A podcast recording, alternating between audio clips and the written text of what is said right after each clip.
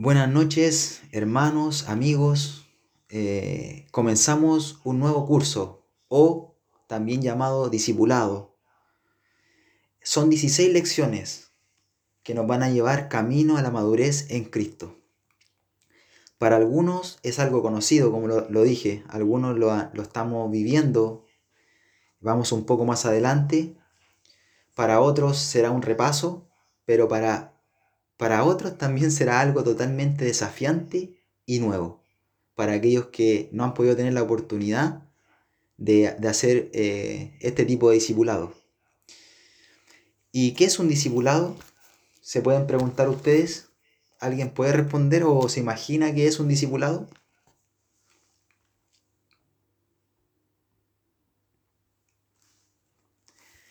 Les respondo. El discipulado es lo que hizo Cristo con sus discípulos por tres años. Jesucristo comenzó su ministerio a los 30, fue bautizado por Juan el Bautista y comenzó su ministerio. Fue llevado por el Espíritu de Dios después de ser bautizado y comenzar su ministerio directamente al desierto, a la prueba. No se extrañe de si se está acercando a Dios con un corazón sincero que venga la prueba. ¿Ya? Es normal. No tenga miedo. El Señor nos dice, no teman. Entonces, lo que Cristo hizo con sus discípulos por tres años, porque fueron tres años, a los 33 fue crucificado, eso es un discipulado. Es lo que vamos a intentar. Y, y que espero en Dios que podamos terminar estas 16 lecciones, va a ser un discipulado. Poder congregarnos cada semana e ir compartiendo de la verdad. Esta es la meta que se persigue con estas 16 lecciones. Son 16. Hoy vamos a ver la primera, que se llama la salvación, para los que tienen su, su librito, ¿cierto? Ale ahí, Kevin, veo que están anotando, así que excelente. Muy bien. Y este discipulado, en simples, en simples palabras, es enseñar vida de Cristo con el propósito de ser cada día más semejantes a Él. O sea, uno de los propósitos principales por el cual nosotros nos reunimos hoy es porque queremos ser más eh, semejantes a Él, con nuestra vida, con nuestras palabras, con nuestros pensamientos, con nuestras acciones. Es la transmisión de vida, ejemplo y madurez de una persona a otra. ¿Ya? Todo lo que el Señor me ha enseñado o me ha permitido vivir en mis cortos 27 años, yo quiero transmitirlo a cada uno de ustedes. ¿Ya? De los buenos momentos, de los no tan buenos, como lo hizo Cristo con sus discípulos. A eso somos llamados. Lo vamos a ver. En Mateo 28, Jesús eh, nos deja un mandato que dice, por tanto, id y haced discípulos a todas las naciones, bautizándolos en el nombre del Padre y del Hijo y del Espíritu Santo. Es un mandato del Señor de ir y hacer discípulos. Es lo que hoy vamos a comenzar a hacer con la oportunidad que Dios nos está dando de poder comenzar este discípulo, o sea, este discipulado, perdón. Entonces, la idea es aprender el discipulado que vamos a comenzar para llegar al evangelismo. ¿Y qué es el evangelismo? Es compartir la palabra de Dios para ganar o alcanzar un alma, un compromiso de esa persona con Jesucristo. Lo que yo estoy llamado a hacer y estoy en, descubriendo mi propósito, ¿cierto? Pero lo que tengo claro es que tengo que compartir la palabra, lo que estamos haciendo ahora, ya sea con una persona o con los que, como estamos hoy, con 10 o con 100. Pero tengo que compartirlo para poder alcanzar a esa persona y que esa persona pueda tener un compromiso con, con Jesucristo, con el Señor, personal, no que dependan de mí, no que dependan de un pastor o de alguien, sino que solamente tengan una relación ustedes cercana y genuina con Dios. ¿Ya? Colosenses 1.28, no vayan, dice, a quien anunciamos, amonestando a todo hombre y enseñando a todo hombre, en toda sabiduría, a fin de presentar perfecto en Cristo Jesús a todo hombre. Colosenses 1:28. ¿A quién anunciamos? ¿A quién estoy anunciando yo hoy? Ese es evangelismo. A quien anunciamos a Jesucristo. Amonestando, dice, a todo hombre. Y enseñando, y ahí viene discipulado. Cuando dice enseñando, viene discipulado. A todo hombre. No hay, Dios no hace acepción de persona. No porque este de un nivel socioeconómico acá, este acá, este se lo merece, este no. A todo hombre. A todo hombre. En toda sabiduría, a fin de presentar perfecto, dice, en Cristo Jesús a todo hombre. Y perfecto, ¿qué se nos viene a la mente? Intachable, ¿cierto? Todo perfecto, que no hago nada indebido. Pero perfecto quiere decir en este versículo es llevar a la madurez. Vamos creciendo poco a poco. No significa que ya hemos llegado a lo máximo, a lo sumo. Estamos en el camino. Estamos camino a la madurez. Entonces, eh, la vida del discípulo, esta frase quiero que la anoten, los que están anotando. La vida del discípulo nunca termina porque siempre estamos aprendiendo. La vida del discípulo nunca termina, porque siempre estamos aprendiendo. Y lo último, un buen mentor no permite que los otros dependan de ellos, sino enseñan cómo depender de Dios mismo. La repito. Un buen mentor no permite que los otros dependan de ellos, sino enseñan cómo depender de Dios mismo. En otras palabras, el líder, el mentor, el guía que esté delante de ustedes, en este caso hoy soy yo, mi idea no es que dependan de mí, sino que ustedes puedan llegar a una relación tan cercana con Dios que solo dependan de Él. Es por eso que la semana anterior quise que compartiera Felipe Gallegos, un amigo y hermano en la fe, que hace, un, hace unos años me compartió la palabra, evangelismo. Él, siendo un discípulo de Cristo, eh, fue obediente al llamado y me compartió. Y hoy se podría decir que soy un fruto de ese trabajo y yo tengo que reproducirme en otros. Mi anhelo es que Ale, Kevin, Fabi, Cristina, Nancy, Camila, Ignacio, Rodrigo, Oriana, Rita, todos los que están aquí puedan alcanzar una relación cada vez más cercana con Dios, íntimamente. ¿Se entiende? Entonces, la prioridad más importante de la iglesia es la de edificar, enseñar, fortalecer y cimentar a otros. Y yo les quiero felicitar a ustedes hoy por el compromiso. Porque la verdad que este discipulado va a ser un desafío, no solamente para ustedes, sino que también para mí, en mi crecimiento, en mi madurez. Y les quiero animar a que lo que hoy comenzamos podamos, si Dios lo permite, terminarlo. No sé cuánto tiempo nos llevará. No sé si nos vamos a demorar dos semanas en una lección, tres semanas o una semana. Eso va a ir en el camino. Lo importante es que perseveremos. ¿Ya? Entonces, hoy veremos toda la materia de la primera lección, la salvación. Los que no tienen su libro lo pueden imprimir. Tienen que imprimirlo. El que quiera comprometerse, porque si decimos amar a Dios, no es solo un sentimiento, es un compromiso. ¿Ya? Al igual que el matrimonio. El amor no es solamente un sentimiento, sino que es un compromiso, es una decisión. Y hoy decidimos comenzar este discipulado y esperemos que podamos terminarlo. Vamos a Efesios 4, por favor. Efesios 4.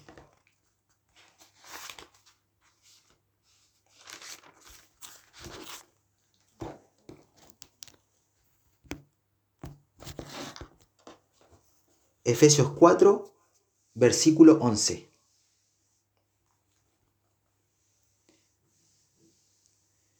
Si alguien me puede ayudar con el, con el versículo, que lo pueda leer, por favor.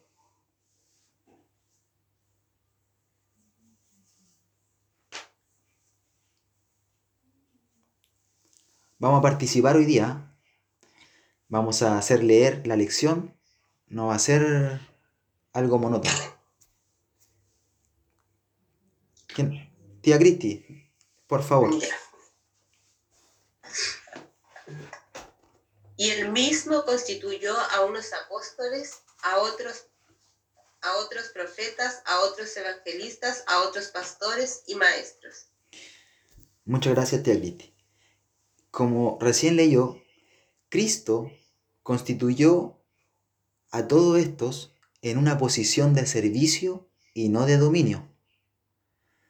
Porque muchas veces cuando hablamos de, un evangelista, de un pastor, de un maestro, miramos como, como una posición de dominio, ¿cierto? Que está más arriba. Pero al contrario, Cristo eh, constituyó a todos estos en una posición de servicio. ¿Ya?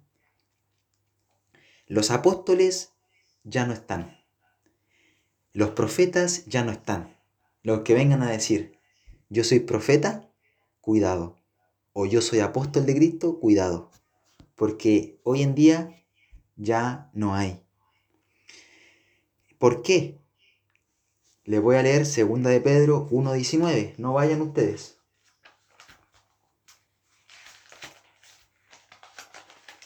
Segunda de Pedro 1.19 dice esto.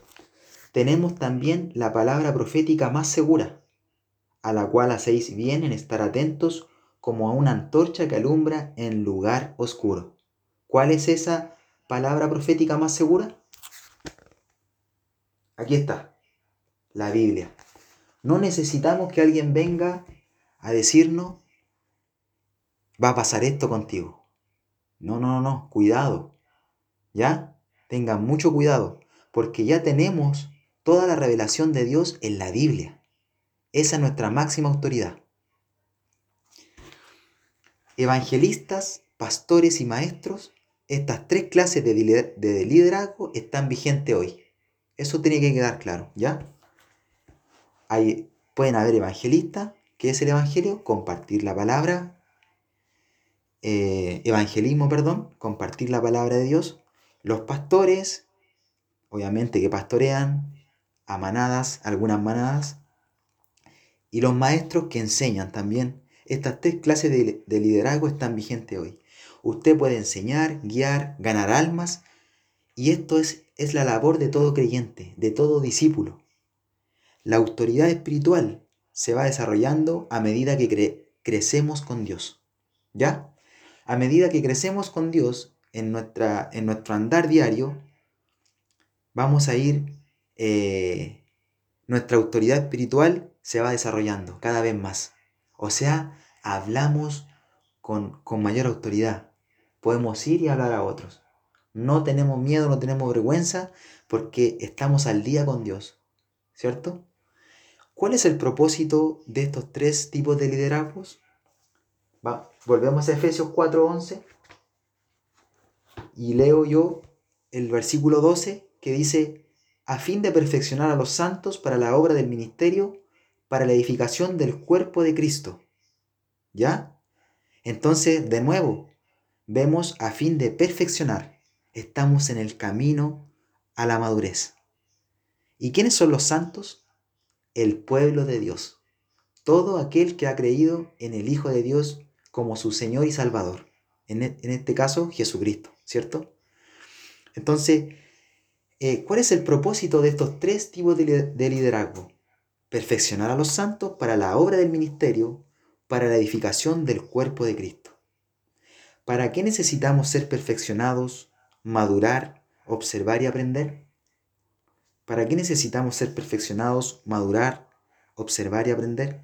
El audio va a quedar para, para el que lo quiera, me lo puede pedir, siempre lo digo, para que el que no alcanza a notar todo, no se preocupe, está el audio. Entonces, en este discipulado que vamos a comenzar, estamos como en la niñez, ¿ya?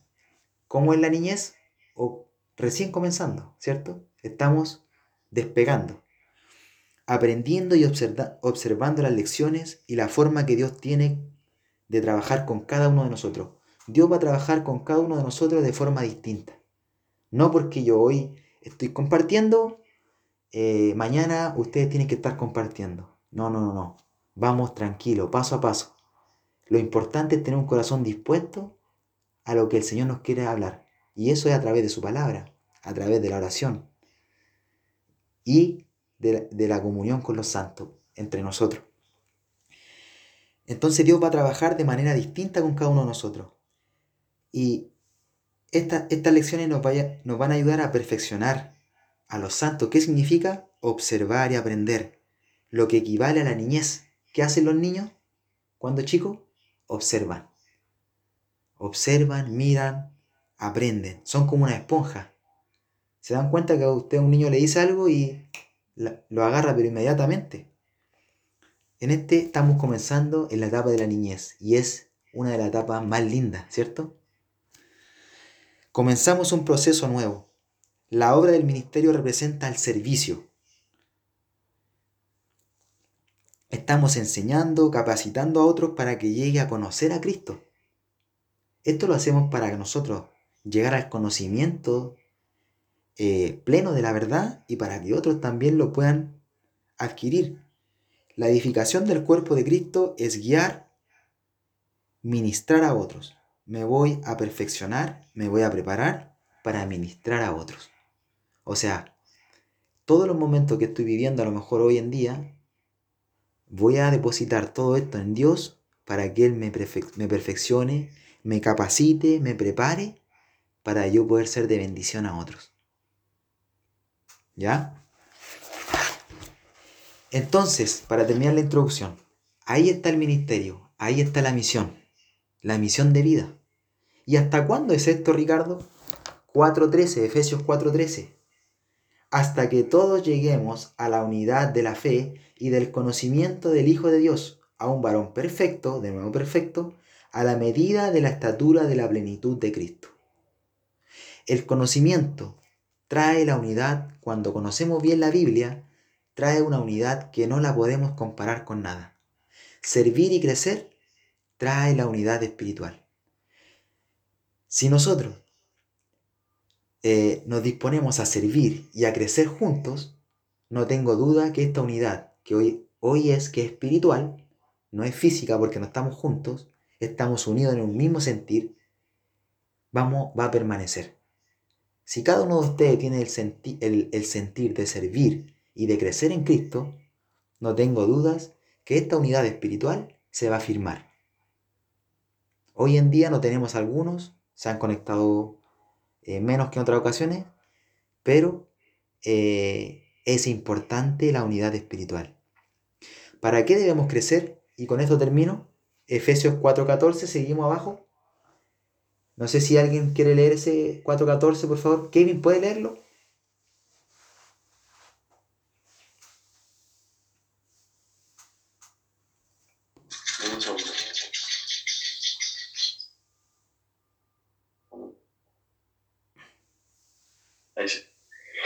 Para que ya no seamos niños fluctuantes, llevados por doquiera de todo viento de doctrina, por estra- estratagema de hombres que para engañar emplean con astucia las artimañas del error.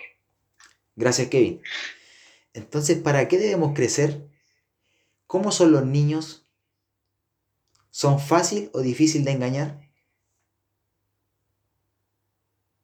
Fácil, ¿cierto? Entonces, ¿el Señor por qué quiere que crezcamos espiritualmente? Para que no seamos niños fluctuantes. ¿Qué significa esto? Van para allá, vienen para acá, nunca se afirman, nunca crecen y eso es un estorbo para la unidad. Estos niños fluctuantes son como barquitos sin ancla. O sea, son llevados por cualquier viento de doctrina. Viene hoy día, te dicen esto, chuta, lo hago. Mañana llega este otro y te dice esto otro, lo hago. Niño fluctuante. El Señor quiere que maduremos. Y para eso estamos aquí. comenzamos lección 1. Esa fue la introducción. Todos los que tengan su lección, por favor,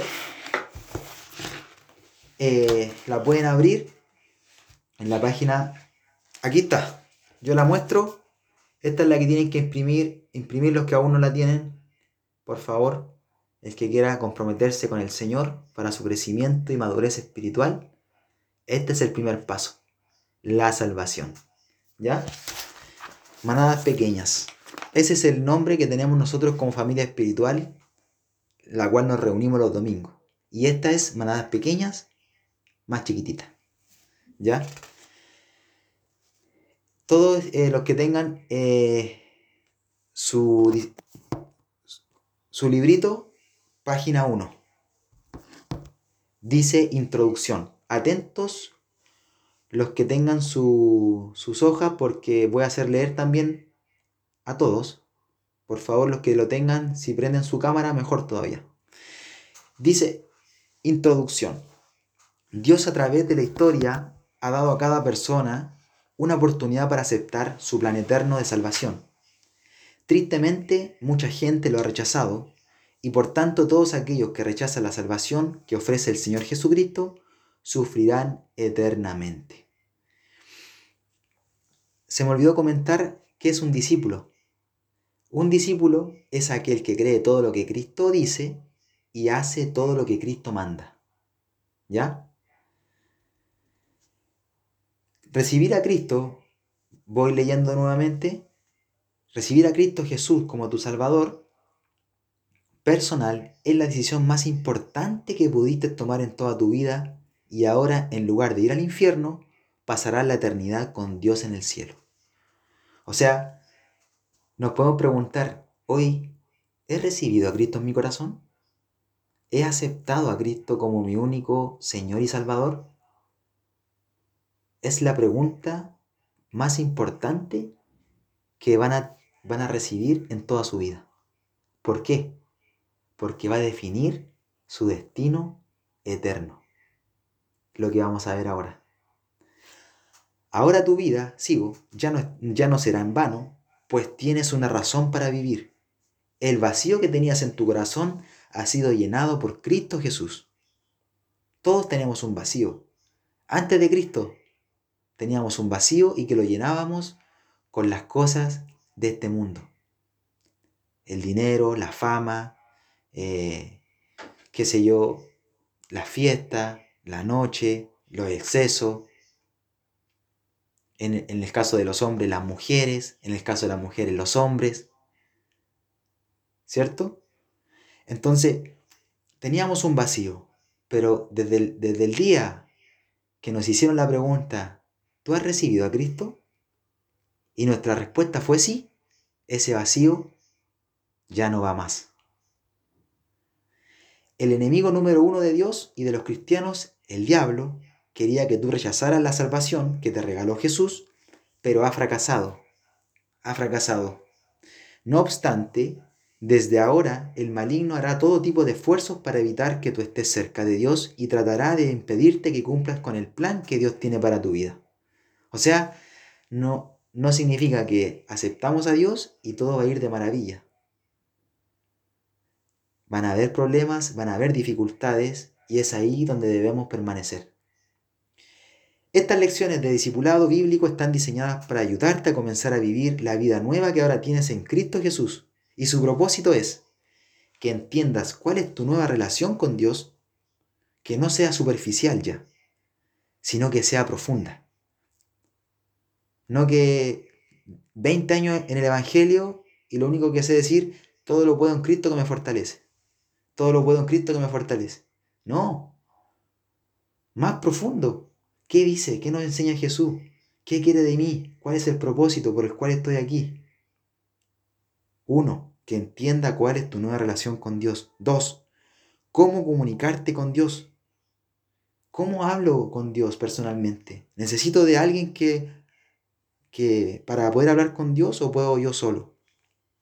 ¿Cómo aplicar principios bíblicos a tu vida?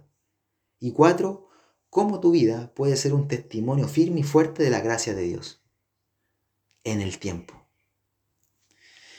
Sea que tú hayas sido salvo recientemente o que hayas sido cristiano por años, el entender estos principios te ayudará a establecer un fundamento sólido en tu vida por medio del cual puedes aprender a disfrutar una vida victoriosa en el Señor Jesucristo. ¿Ya? El discipulado revela lo genuino de su fe. ¿Por qué? Porque es el proceso donde comenzamos a aprender, a crecer. Y eso va a revelar cuán genuino es nuestra fe. Pasamos a la siguiente hoja. Lección 1, la salvación. Ale, ¿me puede leer el título? ¿Qué dice las preguntas, por favor? Eh, ¿Qué sucedió cuando yo recibí a Cristo como mi Señor y Salvador personal? ¿En qué consiste mi nueva relación con Dios? Muchas gracias, Ale. Partimos con estas preguntas. Como lo dijo recién, ¿qué sucedió cuando yo recibí a Cristo como mi Señor y Salvador personal? ¿He recibido a Cristo? Esa es la primera pregunta, ¿cierto? Los que estamos aquí, estamos hablando de la salvación. Alonso, muy buenas Buenas noches, Marlene. Bienvenida. Gracias.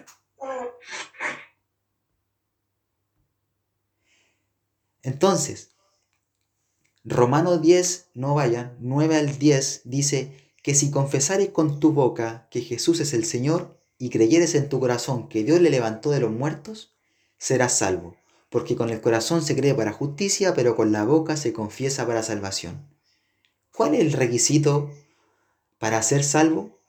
¿Qué nos está diciendo Romanos? Pablo con esta carta a los romanos que si confesares con tu boca que Jesús es el Señor y creyeres en tu corazón que Dios le levantó de los muertos, ¿qué serás? Salvo.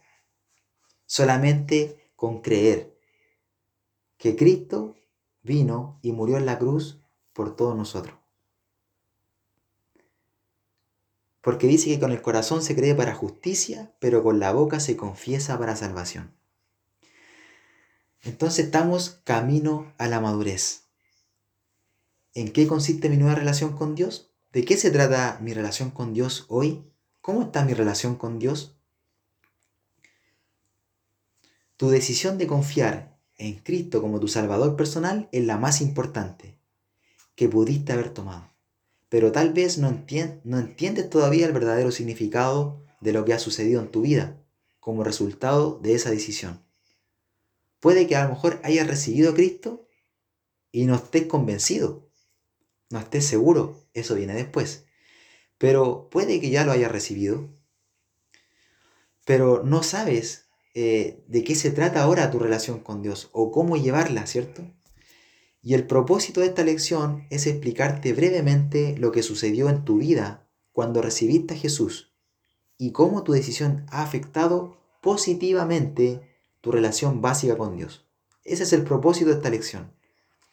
Sí o sí, esta decisión en nuestra vida tiene que provocar, eh, tiene que afectar nuestra vida, esta decisión.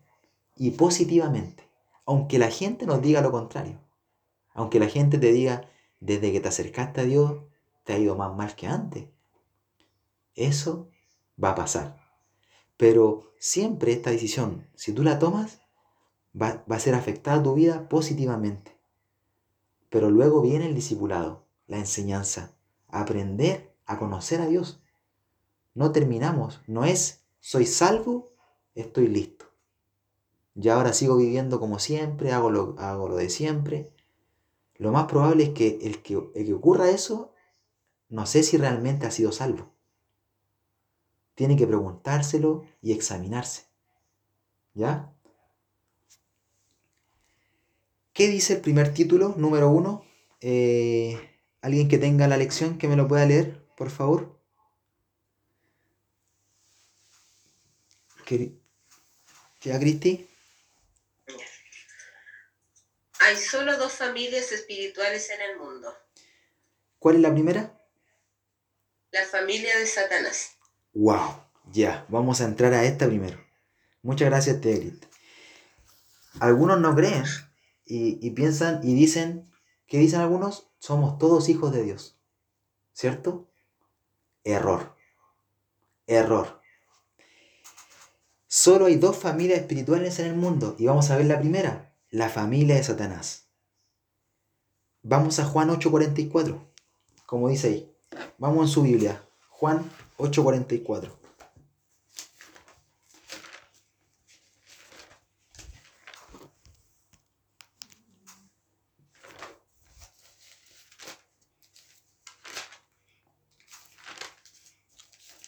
Suegra, por favor, ¿me puede leer Juan 8:44?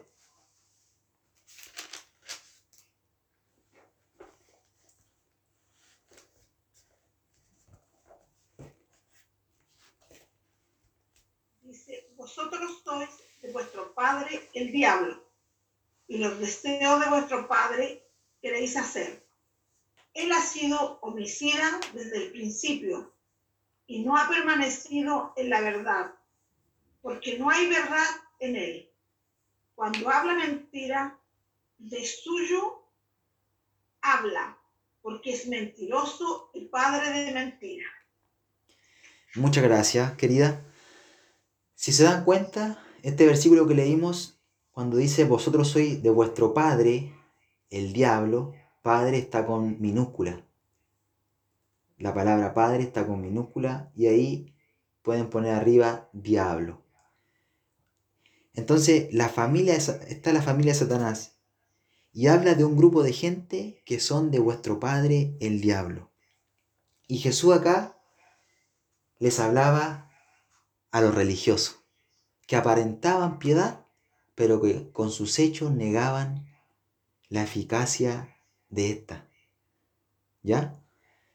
Eso es lo que también hoy en día eh, pasa. Por eso el Señor quiere que crezcamos, para que no seamos niños y, y no seamos llevados por cualquier falsa doctrina, sino que seamos maduros.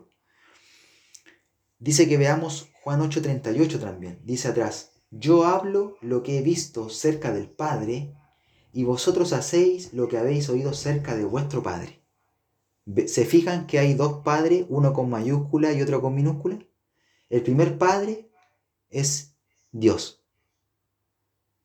Y el segundo padre es el diablo, con minúscula. O sea, solamente hay dos padres y hay dos familias. La familia de Satanás, donde el padre es el padre de mentira.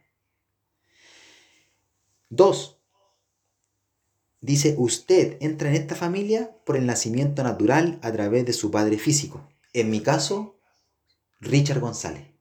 Yo soy Ricardo González, mi padre, Richard González, quien es descendiente de Adán. ¿Ya? Ahí pueden poner su nombre, el nombre de su padre. Yo lo puse. Entramos a la familia de Satanás por el nacimiento natural, o sea, el nacimiento físico. Es contradictorio, ustedes se pueden preguntar, pero lo primero que heredamos es el pecado a nuestros hijos. Yo voy a ser padre en unos meses, si Dios lo permite, con mi esposa Camila, y lo primero que le vamos a heredar es el pecado, porque somos descendientes de Adán. Ella, nosotros somos eh, llamados también a formarla y a compartirle la verdad para que cuando sea grande no se aparte. ¿Cierto? Pero es una decisión personal. No es porque mi familia está en el Evangelio, mi familia es cristiana, yo voy a ser cristiano. Esto es personal. Esto es entre tú y Dios, entre mí y Dios. Nadie da cuentas por otro. Cada uno va, a dar cuentas personal, personalmente. Vamos a Génesis, principio, por favor, el principio. Génesis. Vamos lento. Si tenemos que llegar a la mitad, llegamos a la mitad y, y terminamos el próximo miércoles. Pero quiero que lo que lo hagamos, lo hagamos bien. ¿Ya? Así que no se preocupe por la hora. 10, 15, más tardar terminamos. Génesis 1, 27.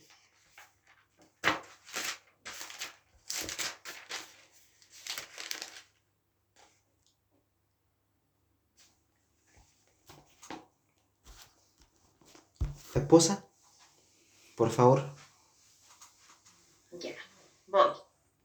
Y creó Dios al hombre a su imagen, a imagen de Dios lo creó, varón y hembra los creó. Génesis 1.27 nos dice que Dios creó al hombre a su imagen. A imagen de Dios lo creó. Y pongan al ladito de ese versículo sin pecado en su Biblia. Sin pecado. Los que lo tienen ya, perfecto. Los que no, 1.27, Dios nos creó sin pecado.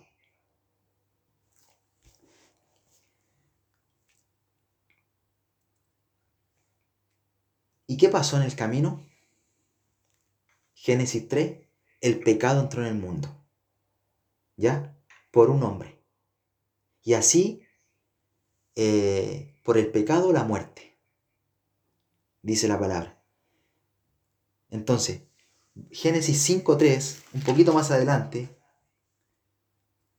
dice, y vivió Adán 130 años y engendró un hijo a su semejanza, conforme a su imagen, y llamó su nombre Set. Adán, por, por, por quien entró el pecado al mundo, a todos los hombres, luego engendra un hijo a su imagen, a su imagen y semejanza. Entonces, este versículo nos muestra que los descendientes de Adán, como dice ahí, nacen a su, a su semejanza, a su imagen, lo que viene a ser el hombre pecador.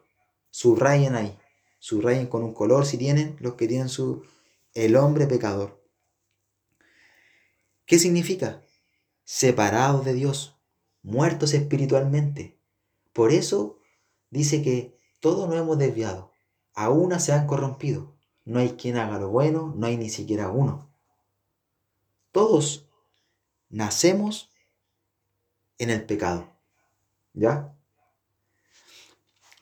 Todo ser que nace en esta tierra es pecador. Eso tenemos que tenerlo claro para entender este primer paso, que es la salvación. Entramos a esta familia porque, número 3, todos heredamos la naturaleza pecaminosa de nuestro padre Adán.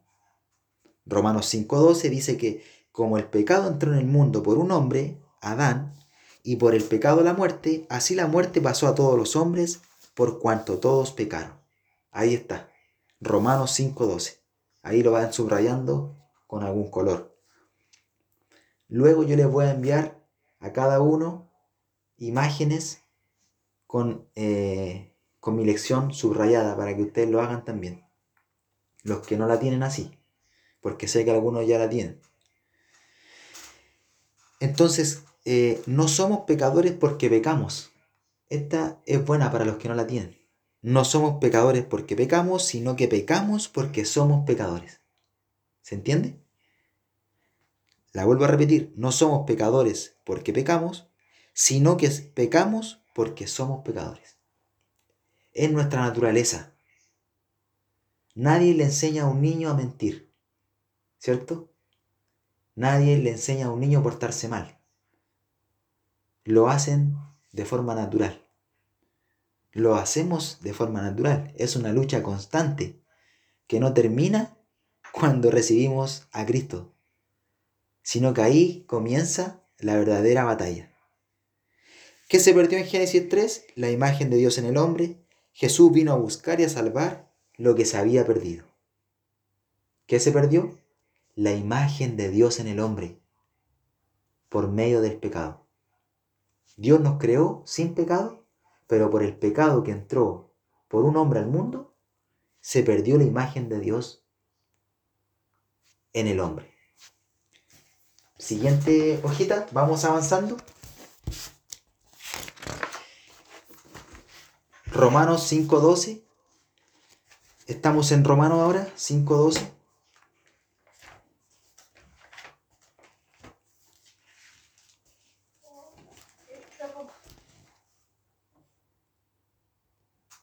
Sí, Romanos capítulo 5, versículo 12.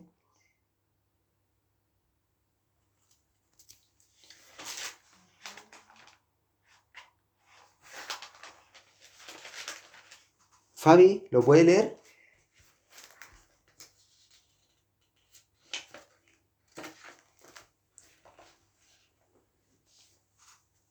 Romanos 5.12. Sí. Y Cristo. Por tanto, como el pecado entró en el mundo por un hombre, y por el pecado la muerte. Así la muerte pasó a todos los hombres, por cuanto todos pecaron. gracias Fabi. Importante, ¿qué dice al final? Todos. Todos pecaron. También establece este versículo que como resultado del pecado, tú fuiste sentenciado a qué? A muerte. Así la muerte pasó a todos los hombres. ¿Cuál es nuestro destino sin Dios? La muerte. ¿Y qué es la muerte? ¿La muerte física? Es la muerte espiritual, la separación eterna con Dios. Nunca aniquilación. Esto no quiere decir que vamos a ser aniquilados, sino que vamos a ser separados de Dios. Romanos 6:23 dice, porque la paga del pecado es muerte. ¿Cierto? Todos tenemos una deuda con Dios. Todos nacemos con una deuda. Primera de Corintios 15, 22 dice, en Adán, por el pecado de Adán y Eva, todos mueren. O sea, el pecado trae una sentencia y esa sentencia es a muerte. ¿Ya? Eso es lo que hace el pecado en el hombre. Sin Dios estamos sentenciados a muerte. Vamos a pasar a la siguiente familia. B, la familia de Dios. O sea, pasamos de la de Satanás, hijo del diablo, hasta ahora que vamos a ver a Dios, hijo de Dios. Quiero que vamos a Juan 1. Por favor. Juan 1, 12, 13.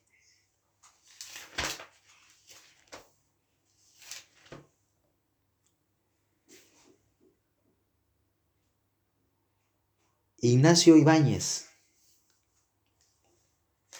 Juan capítulo 1, versículo 12 y 13.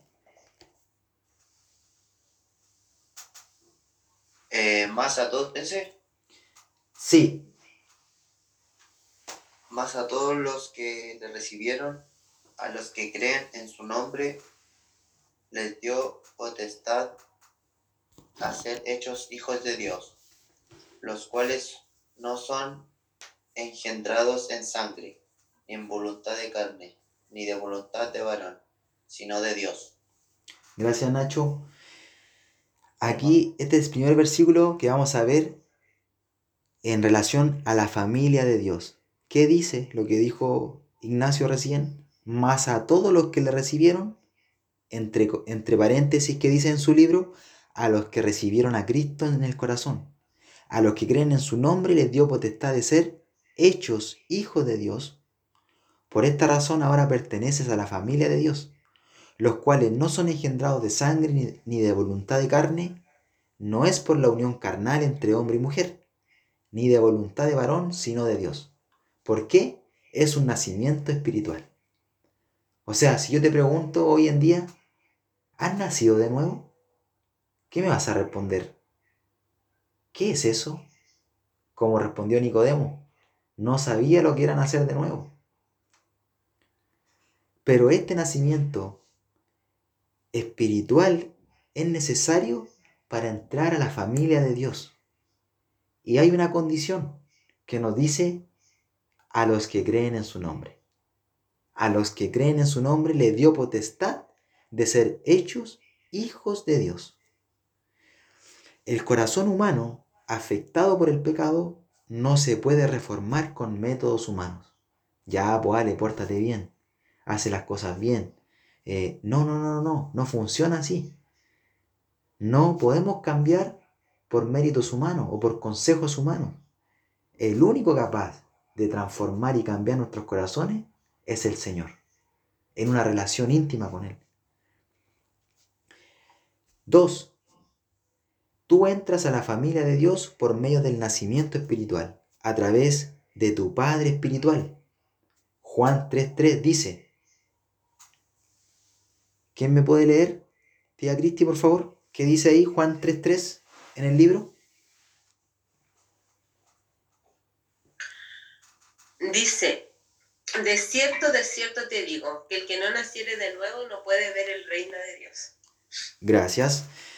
Aquí está Nicodemo, Juan 3.3. Jesús le dice, de cierto, de cierto te digo, que el que no naciere de nuevo no puede ver el reino de Dios. Nicodemo, fariseo, religioso, sabía toda la ley, pero no sabía lo que era nacer de nuevo. No había nacido de nuevo claramente.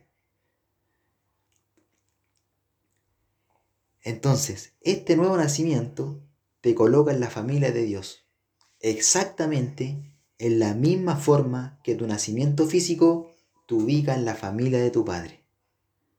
Ahora eres hijo de Dios por nacimiento espiritual. ¿Cómo sabemos que somos hijos de nuestro Padre? Obviamente porque estamos aquí. Y así también sabemos que somos hijos de Dios por el nacimiento espiritual, por creer en su Hijo unigénito, en el Señor Jesús. Creen la palabra de Dios, reciben a Jesucristo y luego son guiados por el Espíritu Santo. ¿Ven? Creen la palabra de Dios, luego reciben a Jesucristo y son guiados por el Espíritu Santo. 4. Como resultado de tu nuevo nacimiento, has heredado la naturaleza divina de Dios y ahora tienes vida eterna.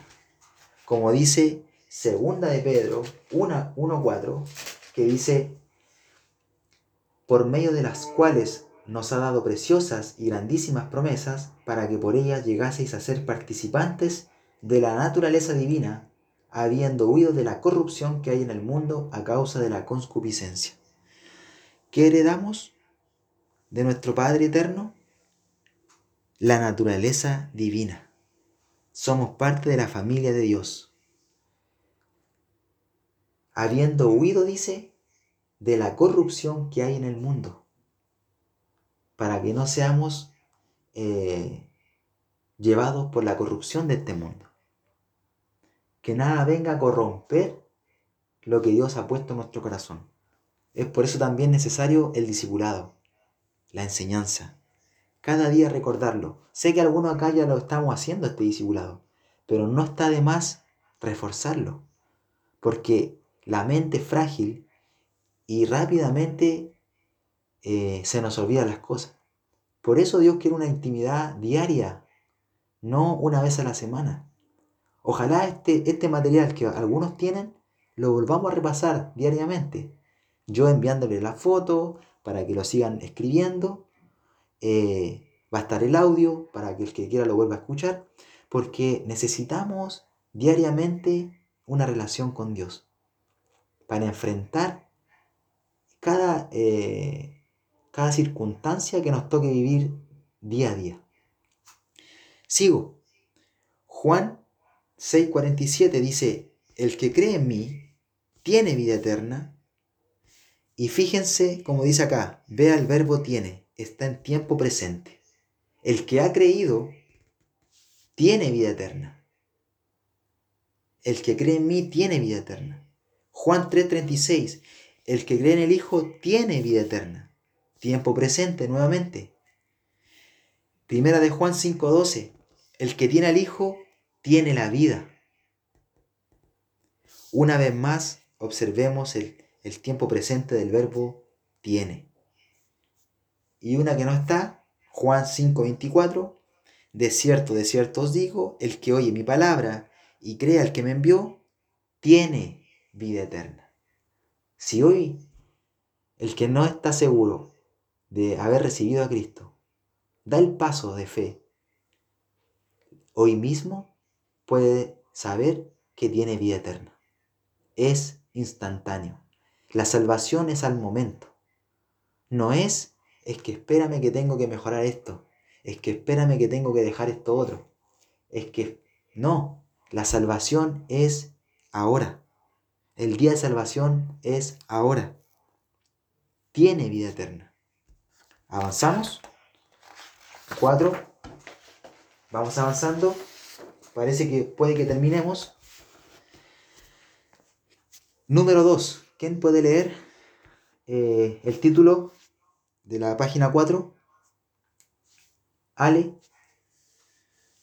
¿Qué dice?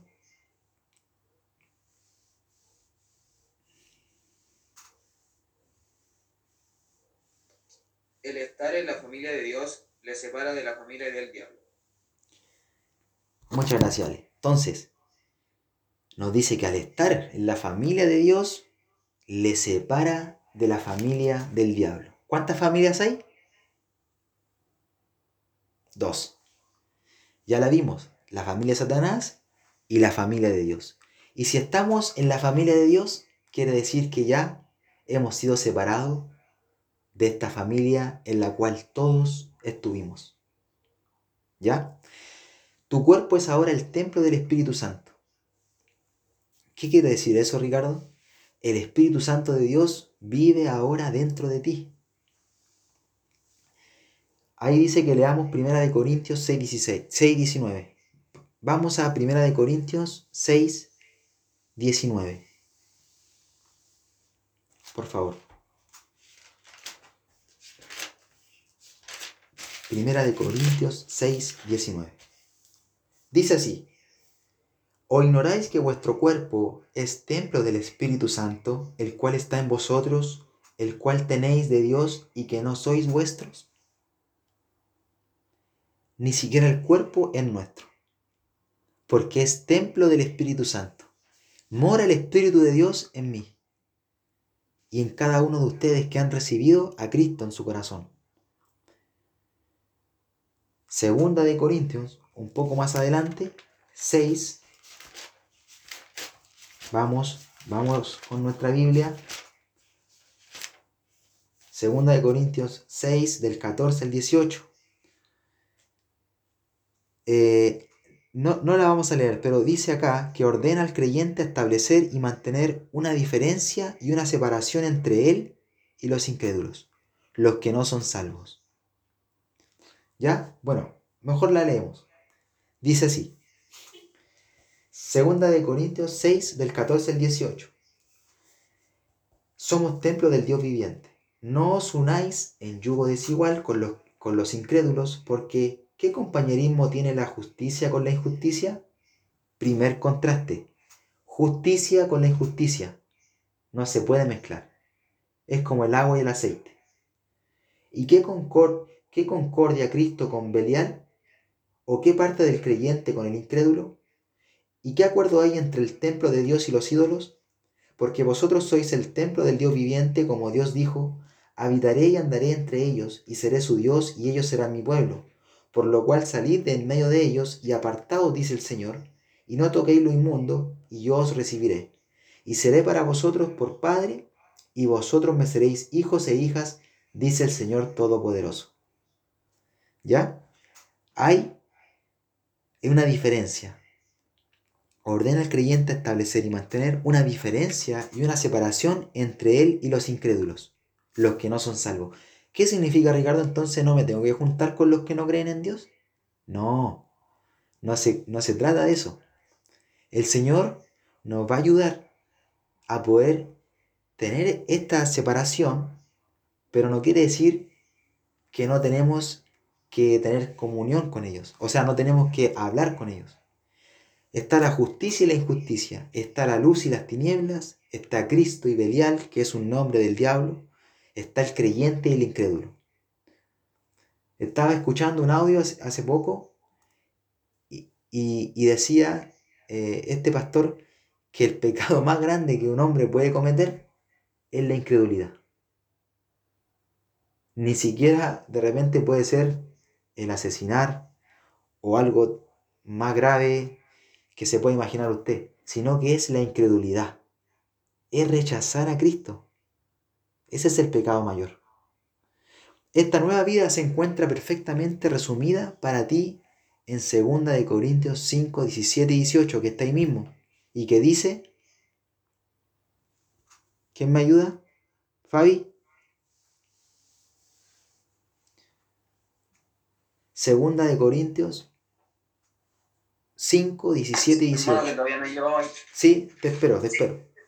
1 de Corintios, Capítulo 5, versículo 17 y 18.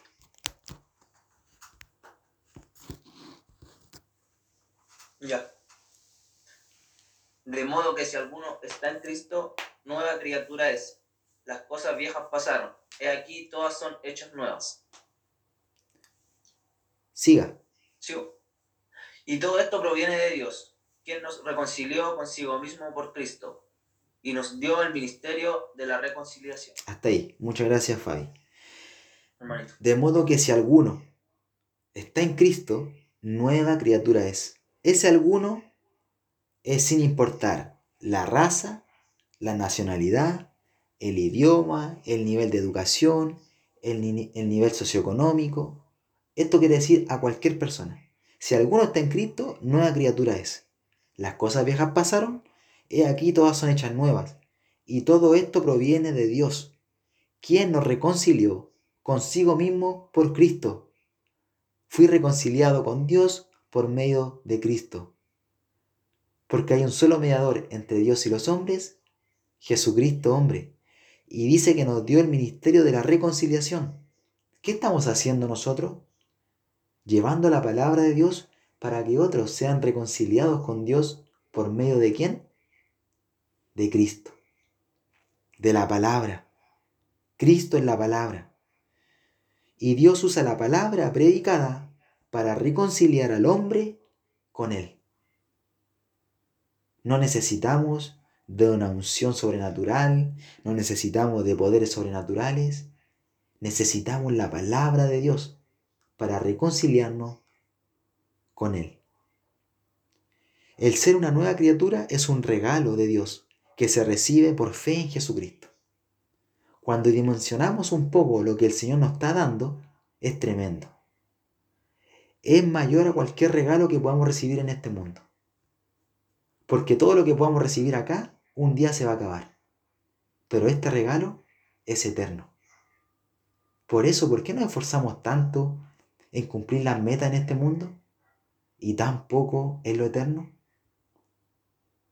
Debería ser al revés, ¿o no? Pero este regalo es por gracia. No tuvimos que hacer nada para ganarlo, solamente creer. Luego viene el perfeccionar, el madurar. Y ahí vienen las recompensas, las coronas, que Cristo le va a dar a los que perseveraron. Seguimos. 3. Dice, página 4. ¿En qué consiste ahora mi relación con Dios? Ahora Dios es tu Padre Celestial y tú eres su Hijo. Primera de Juan 2.1 dice, hijitos míos, estas cosas os escribo para que no pequéis. Este es el deseo de Dios para el creyente, que no peque. Vamos a seguir pecando, pero va a haber una lucha. Va a ser diferente que, antes de conocer a Cristo. Porque antes pecábamos y no nos dábamos cuenta o lo seguíamos haciendo. Pero cuando aceptamos a Cristo en nuestro corazón, vamos a pecar, nos vamos a equivocar, pero va a haber un arrepentimiento genuino. Va a haber algo en su corazón que le va a decir, hay algo que hay que sacar. Y hay que confesarlo. Hay que entregárselo a Dios. Sigo. Y si alguno hubiere pecado, abogado tenemos para con el Padre, a Jesucristo, el justo. Y esto es importante, porque aunque estés pecando, sigues siendo hijo de Dios. Pero no quiere decir que tengas libertad para pecar. No porque ahora soy salvo, tengo libertad para pecar y hago lo que quiero. Error. El Señor nos ayuda a no volver a hacerlo. Para eso es importante la confesión, el perdón y la comunión, lo que estamos haciendo hoy en día. Fortalecernos unos con otros. Porque si nos apartamos de la manada, nos enfriamos. ¿Qué pasa con el carbón que se aparta del, del carboncito del asado? Los- lo apartamos uno. ¿Qué va a pasar con ese carbón? Se va a apagar. Fácil. Pero si se mantiene ahí, ¿cómo va a estar el carbón? On fire. A full. Prendido. Y la lucha, lo más probable es que la gane. con algún pecado, con alguna lucha, con alguna dificultad, con alguna circunstancia adversa en su trabajo, con su familia, enfermedad, etc. ¿Se entiende? Es necesario permanecer en comunión, confesar nuestros pecados y pedir perdón. Ahora que eres salvo, Dios ya no se relaciona contigo como si tú fueras un pecador. Cinco minutos me quedan. Dios se relaciona contigo como un hijo. Nos habla, nos enseña. La relación entre Dios y tú puedes verla nueve veces en la relación terrenal entre un padre y su hijo. Esta la vamos a pasar rapidito, ¿ya? Número uno. Un buen padre ama a su hijo y se preocupa por él. Ahí está el versículo, primera de Pedro 5.7. 2. Un buen padre protege a su hijo. Mateo 18.6. Seguimos la otra hoja. Un buen padre provee para su hijo. Filipenses 4.19. Un buen padre guía a su hijo y le enseña. Juan 14.26 y Juan 16.13. 5. Un buen padre ayuda a su hijo. Salmo 46.1. Un buen padre anima a su hijo. Filipenses 4.13. Todo lo puedo en Cristo que me fortalece. ¿ah? El versículo más famoso. 7. Un buen padre disciplina a su hijo. Hebreo 12.6. 8. Un buen padre alimenta a su hijo. Mateo 4.4. Última 9. Un buen padre tiene un plan para su hijo. Romanos 8, 28 y 29. Entonces podemos ver que ahora la relación entre Dios y nosotros como sus hijos es de esta manera. Es como la relación de un padre terrenal con su hijo terrenal. Yo voy a ser padre si Dios lo permite y yo voy a tener obviamente que amar a mi hijo o hija, preocuparme por él, protegerlo, proveer, trabajar las 24 horas, guiarle, enseñarle la palabra, ayudarlo con los problemas, animarlo, disciplinarlo, corregirlo, alimentarlo y tener un plan para ese pequeño o pequeña que viene en camino. Y ese plan es el que, el mejor plan es el que tiene Dios para su vida. ¿Se entiende? Un buen padre dice jamás hará algo maligno para lastimar a su hijo. ¿Ustedes creen que si, que si Dios es bueno, va a permitir algo maligno para nosotros? ¿Nos va a pasar algo malo? Seguro. Pero no quiere decir que Él nos esté mandando eso para castigarnos. Él nos está mandando esa prueba, esa circunstancia, para lo que dijimos al principio, para madurar, para crecer, para que eso que aprendemos en esa prueba sea de enseñanza y poder transmitirlo a otros. Porque lo que me pasa a mí, también le ha pasado a otros. Lo que le está pasando a usted, también le está pasando a otras personas. No es el único que le está pasando esto. Hay mucha gente que está pasando dificultades. Y seguramente a nosotros también nos va a pasar. ¿Ya? Entonces, un buen padre jamás hará algo maligno para lastimar a su hijo. Un buen padre eternal dice hará solamente aquellas cosas que ayuden a su hijo a crecer y a madurar, hasta llegar a ser una persona de bien para la sociedad. Tu Padre Celestial, Dios, opera en la misma forma, solamente que sus caminos son perfectos. Nosotros como padres nos vamos a equivocar, pero Dios no se equivoca. A diferencia de los padres terrenales, quienes a veces se equivocan, Dios jamás comete un error en sus tratos con sus hijos.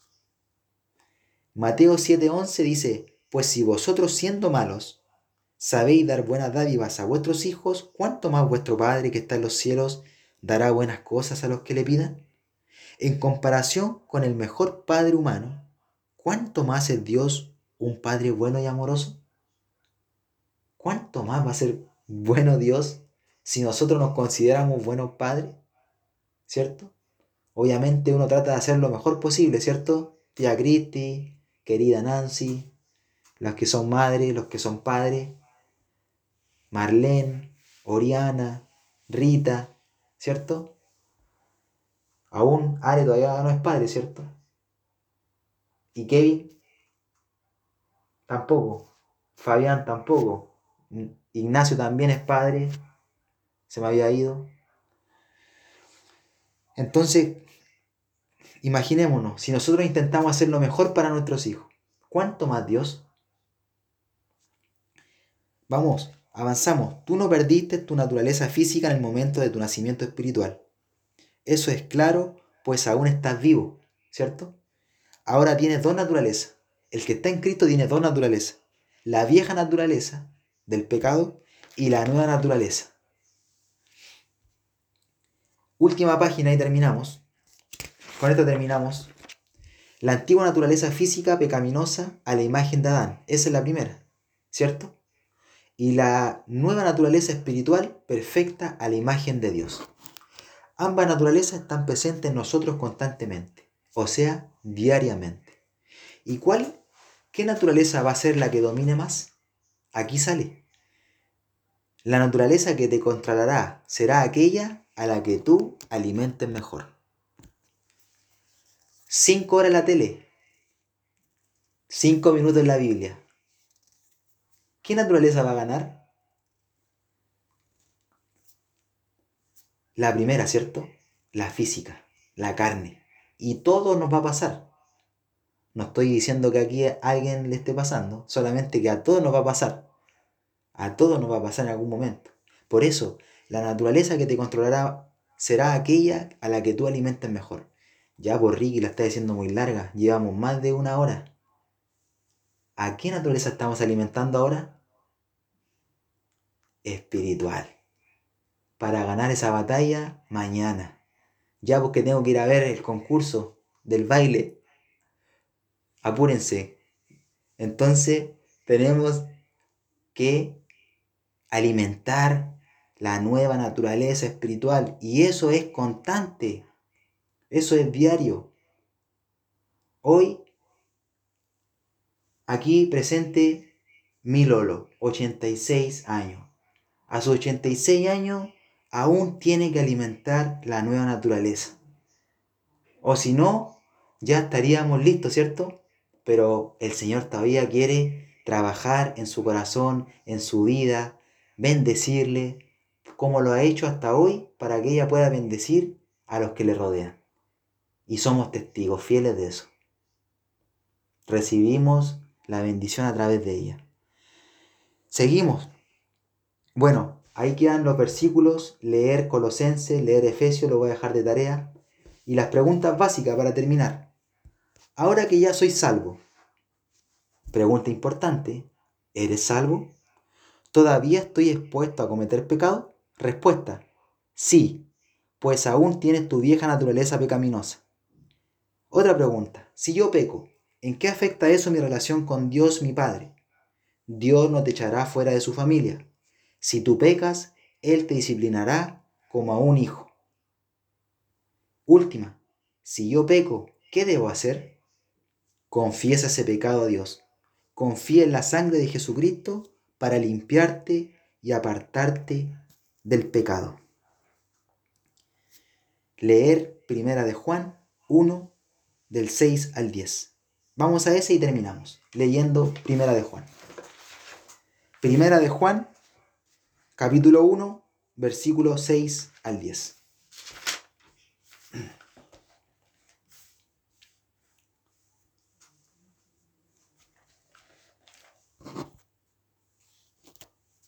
Dice, Dios es luz, el título.